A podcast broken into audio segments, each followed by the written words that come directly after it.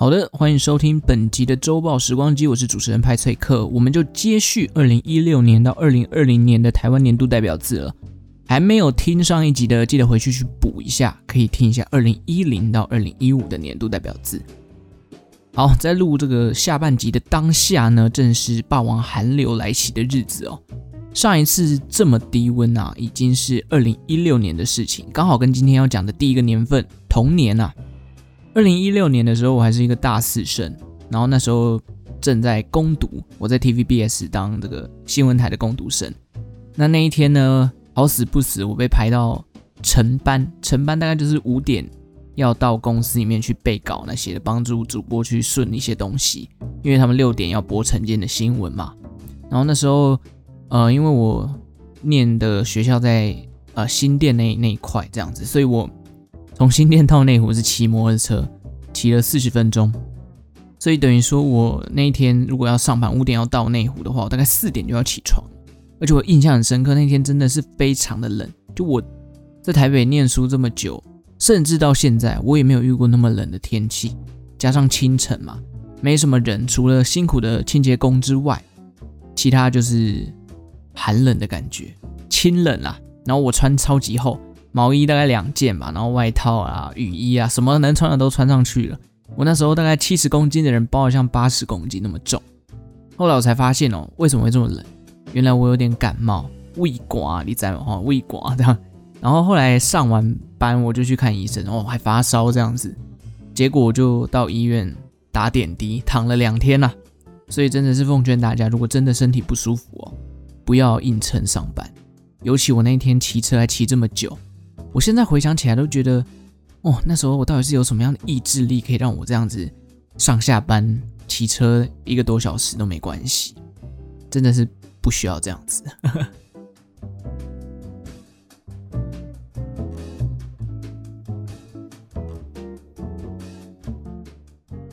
好好好，赶快回到我们的正题哦。总之就是要提醒大家，这个霸王寒流来袭，大家要注意保暖。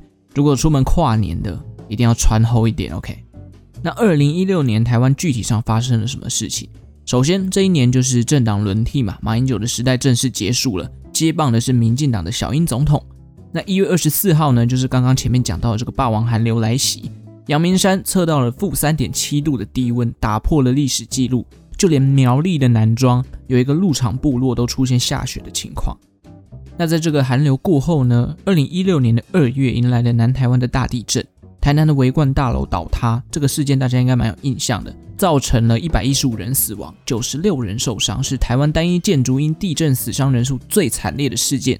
那后来这个检方呢有介入调查，发现这个大楼有偷工减料的情况，因此起诉了这个维冠建设的负责人林明辉等五名相关人员，以业务过失致死罪哦，好难念，以业务过失致死罪呢各判刑了五年，并科了九万元的罚金。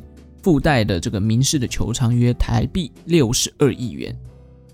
一月有寒流，二月有地震，三月还有一起随机杀人案，就是这个小灯泡事件。凶嫌王景玉在内湖残忍杀害了四岁的女童。啊，所以说这二零一六年的第一季啊，狗屁倒灶的事情也是不少。到了六月的时候呢，比起一月的霸王寒流，六月在台北创了历史高温三十八点七度 C，正巧。这个温度在今年二零二零年的时候被突破了。今年六月的时候，台北的最高温来到三十八点九度 C，等于是一个高烧的病患哦。如果你今年高烧，小心啊，要去裁剪了哦。还有发烧的人不要去跨年，OK？好，那六月的时候呢，还有这个华航罢工的事件啊。那这个罢工呢，航空工会跟华航就提出了七项诉求，达成了协议，最后结束了这个行动。这一次的罢工呢，也造成华航两天来有一百二十二个航班受到停飞的状况。好，那六月过后，七月的高温呢，又突破了一百二十年来的记录。十一月的时候，复兴航空就解散了。到了十二月，劳基法通过了，哦，正式实施这个一例一休，然后砍掉了这个劳工的七天假。好，这样听下来，你觉得二零一六年的年度代表字会是什么呢？哦，答案就是苦啦。这个苦难苦民的这个字哦，推荐这个字的人是歌手杨丞琳哦。这样回顾二零一六年，其实真的蛮苦的哦，又热又冷又无力又悲惨。二零一六年也是我这个呃人生一个跟过去道别的年纪啊，就是我养了一只十三年的这个博美狗离开了我哦，这个就是我觉得是一个青春画下句点的一个年纪啊，同时呢，也是我结束这个校园的一个年纪嘛，所以我觉得苦不只可以形容那一年的台湾，也可以连我自己个人的生活都有一点苦的成分在了，我自己是这么觉得了，所以我觉得哎，二零一六年苦这个字蛮符合的哦，蛮符合的。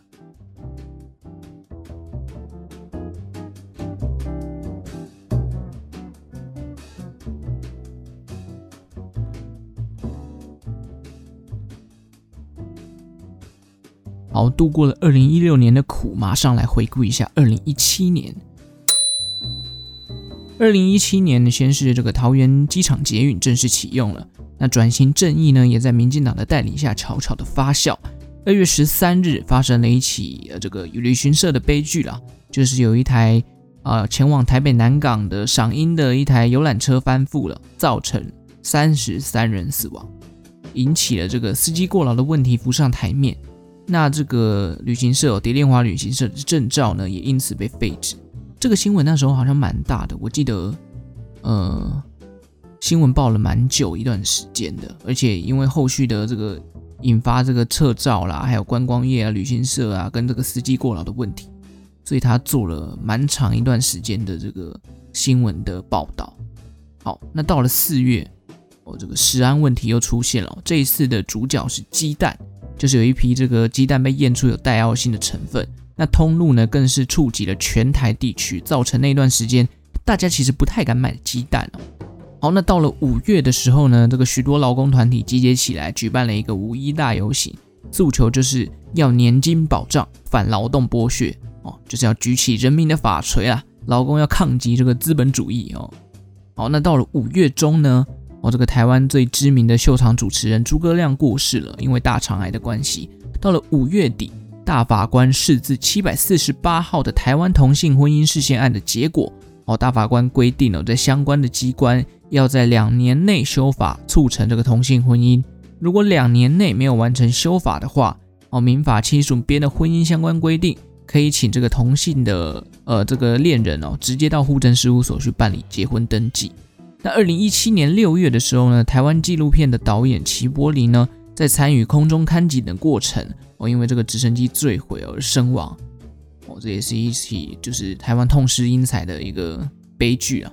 啊，同月六月这个时候呢，退休族群的退休金呢，也因为年金改革法案三读通过之后被砍去大半，巴拿马也跟我们国家断交了，哦，这时候就不能说巴拿马的总统跟我有一点交情了，因为直接断交啊，好。那二零一七年还有一件事情，我相信大家都还蛮有印象的，就是八月十五号的时候，全台大停电。停电的原因是因为台电员工的人为疏失哦，因为这个好像我忘记是怎样，人工这个换电的时候没有换好，然后结果供电系统太脆弱，结果导致停电。然后那个停电一瞬间呢，台湾电子业瞬间蒸发了好几万的美元。不过好险，这个停电哦发生的比较早一点哦，因为八月十五号过后没多久。台北市大运就登场了，那一届的，而不是那一届啊。台北市大运其实办得蛮成功的哦，虽然当时有这个年金改革的团体到现场闹场，但也要感谢他们的闹场，让更多人注意到这一次的体育赛事。台湾在台北市大运的表现呢，也非常的亮眼，夺下了二十六金、三十四银、三十铜，在当年排名第三名哦。OK，这大概是二零一七年的上半年，下半年相较起来比较平静。国外的话，就有这个墨西哥跟伊朗发生的大地震，以及这个好莱坞的 Me Too 反性骚扰的事件。那么，二零一七年台湾的代表字是什么呢？这一年的字哦，是由这个气象专家彭启明推荐的，是茫然的茫，喝茫的茫，你也可以这么说啦。那为什么会提这个字呢？这是因为这个劳基法修法一变再变哦，造成这个劳工很茫然。然后低薪的问题啊，看不见未来啊，空屋啊，雾霾等等，还有这个两岸的关系跟全球的局势，让人家摸不着头绪，所以就是心忙、眼忙等等之类的。二零一七年就是一个很忙的一年。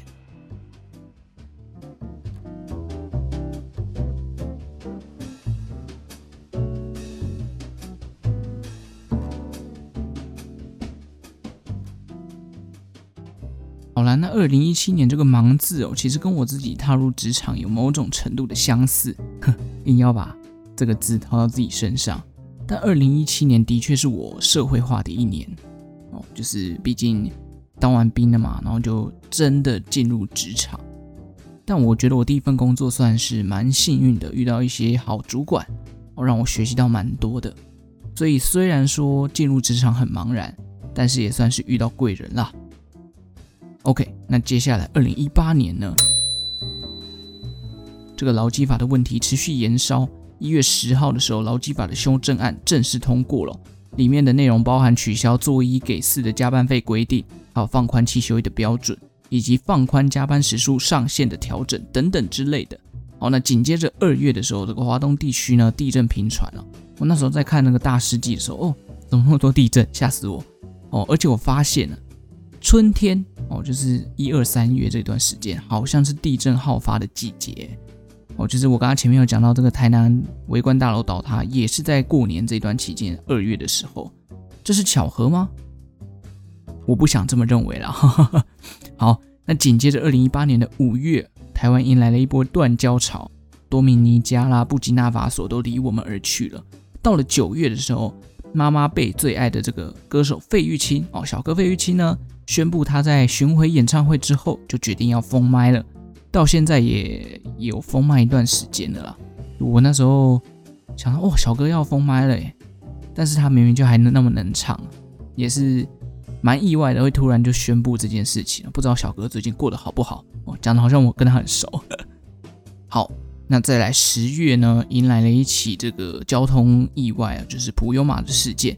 OK，这个台铁的普悠玛六四三二次的列车呢，在傍晚的时候，在宜兰苏澳新马车站发生了这个翻覆的意外，总共有十八人死亡，一百八十七人受伤。在十一二零一八年十一月的时候呢，九合一大选登场了嘛，民进党在这一次的选举中大败。只有拿到六席的席次，那国民党呢，拿到了十五席，还有另外一席是无党籍的候选人夺得了。这个无党籍是谁？哎，我想我应该不用讲了吧，就是柯文哲柯批嘛。OK，到十二月的时候呢，台湾的海上就开始不平静了，屡屡出现这个死掉的猪嘛，这个非洲猪瘟开始登场了。哦，来自中国的非洲猪瘟，那真的是好险有守住了。那这一年的事情哦，我反而比起二零一六跟二零一七，我比较没有那么深刻啊。二零一八年应该算是我人生的第一个十字路口，在事业上的部分，就是我在想说要回台中还是要留在台北，因为我那时候去上了一个配音班的课程，然后收获满满啊，真的是一堂不错的课，然后。后来也很荣幸的被获选，就是可以跟班这件事情。但是，呃，跟班是没有薪水的。那对于一个异乡游子而言，它其实是一个蛮大的经济负担，因此我放弃了。那现在回想起来，如果你问我会不会后悔，其实也没什么好后悔的，就是选择不一样嘛。那配音的事情其实还是有管道可以接触。那现在我就是做 podcast，也算是某种程度的播音啊，也是。乐在其中啦，哈哈。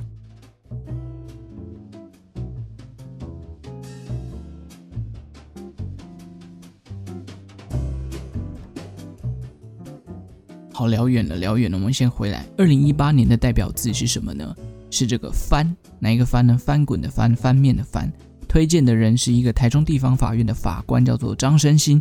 他推荐这个字的理由呢，就是因为哦，今年有很多推翻啊。翻新的一些东西哦，比如说像是这个呃转型正义推翻了历史的记忆啊，年感推翻这个公仆的信赖，霸权推翻了多边的贸易，主要是因为当年的国际上发生了很多的大事情，譬如说像是川普跟金正恩见面，美洲贸易战，哦，法国的黄背心事件等等，不然其实我觉得这个字在台湾好像比较感受不到，或者是因为跟我没有太大的关系，所以在台湾好像感受不到翻的感觉。那除了比较地域的，就是啊，算了，我不要讲好了。还有这个九合一选举嘛，翻盘这件事情。可能，如果要我说，我自己觉得“翻”这个字会比较偏翻盘吧。九合一选举大翻盘这件事情。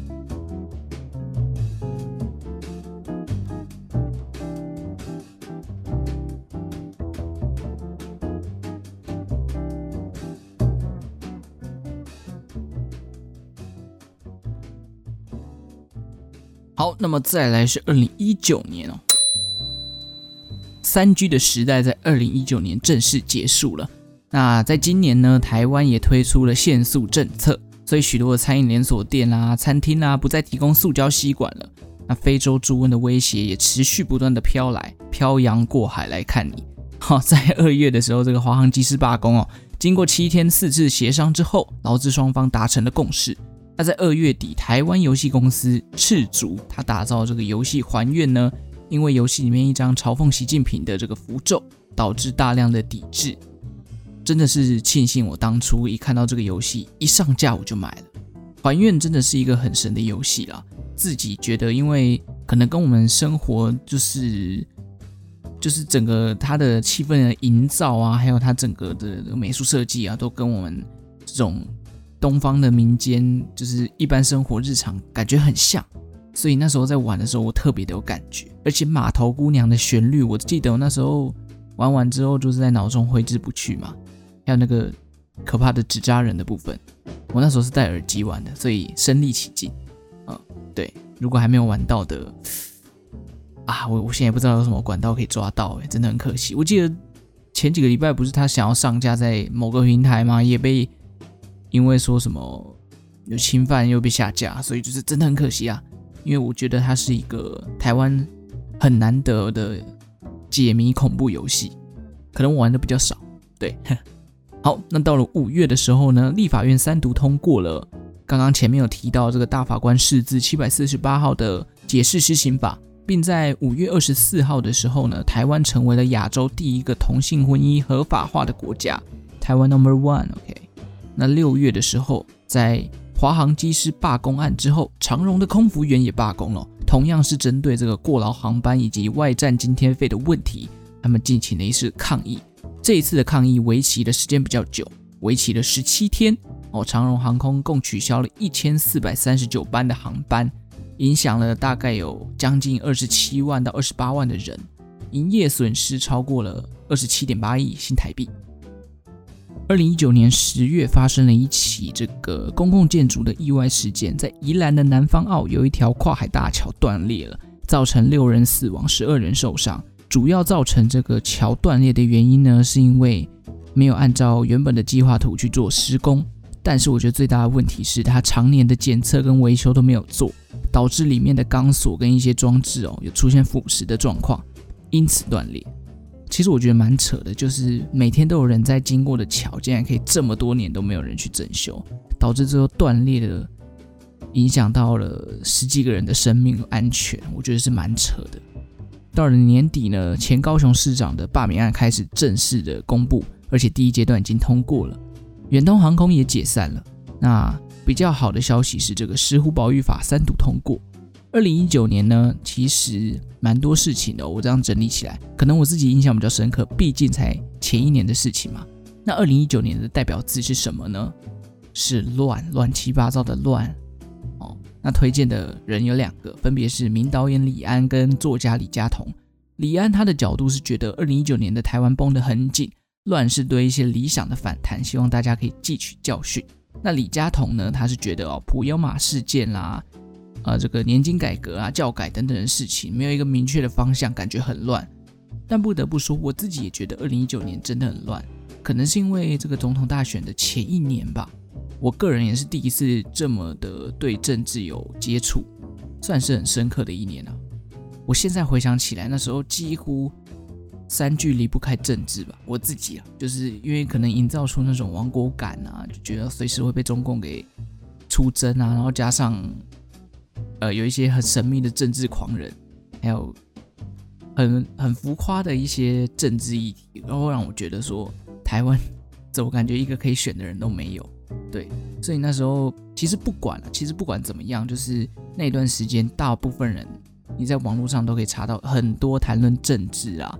或政治议题的分析啦，新闻媒体狂暴啊，或者一些自媒体啊，出版一些政治人物的专访等等之类的。最重要的还有一个就是韩国瑜的迷音，呵呵，充斥在所有的社群媒体上面，真的是群魔乱舞的那种乱，就是你想要不接触到都很难的一一个一个时代啊。那二零一九年呢，哦，在国外也有一些事情，像是黑洞正式被这个拍到了嘛。那国外比较惨的新闻就是，呃，在法国这个巴黎的圣母院哦，一场大火被烧得体无完肤。此外呢，二零一九年还有像川普被弹劾，当然他没有被弹劾成功了。那 ISIS 的首领被击杀等等之类的。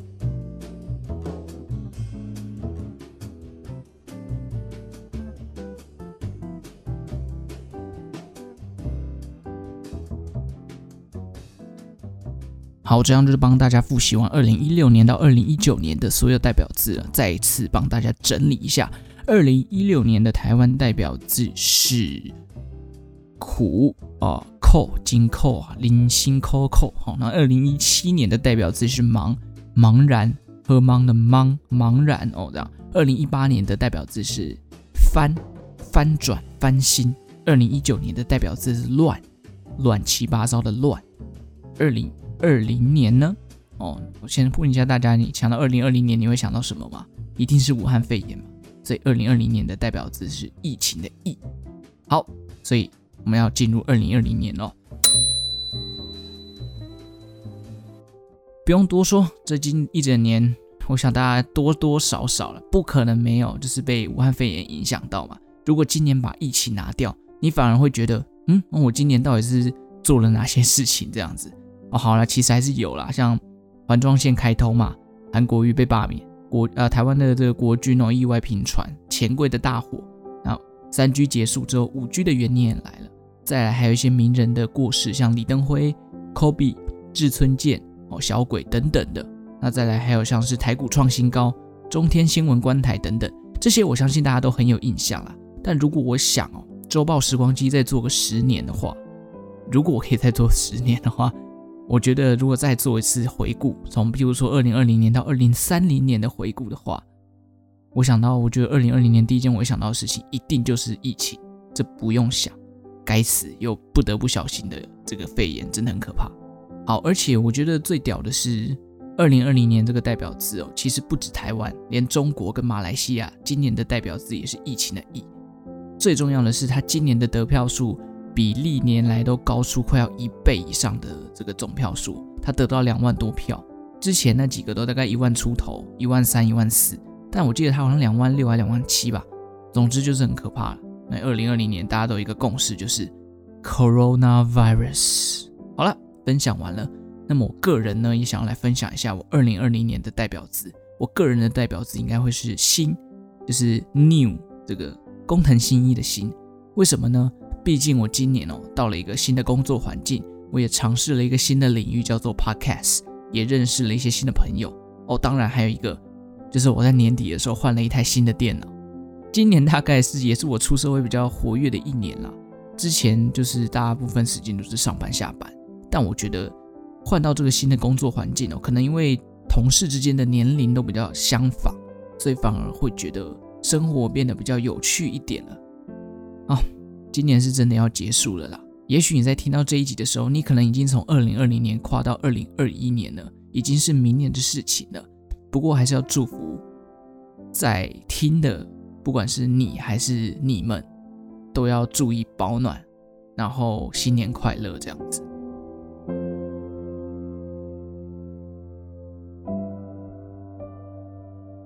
二零二一年呢，周报时光机可能会暂时的休息一阵子。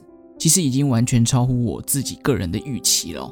原本我想说周报时光机的 Podcast 我做个十集就好了，没想到一做做了四五个月，已经完全出乎我意料之外了。所以未来如果会再继续更新，可能也没有那么频繁，或者没有那么固定了。但是重点都是希望大家二零二一年能够好好的。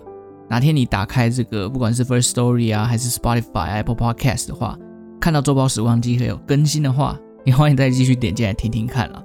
对，那重点还是希望世界赶快恢复正常，不要再被疫情受到影响。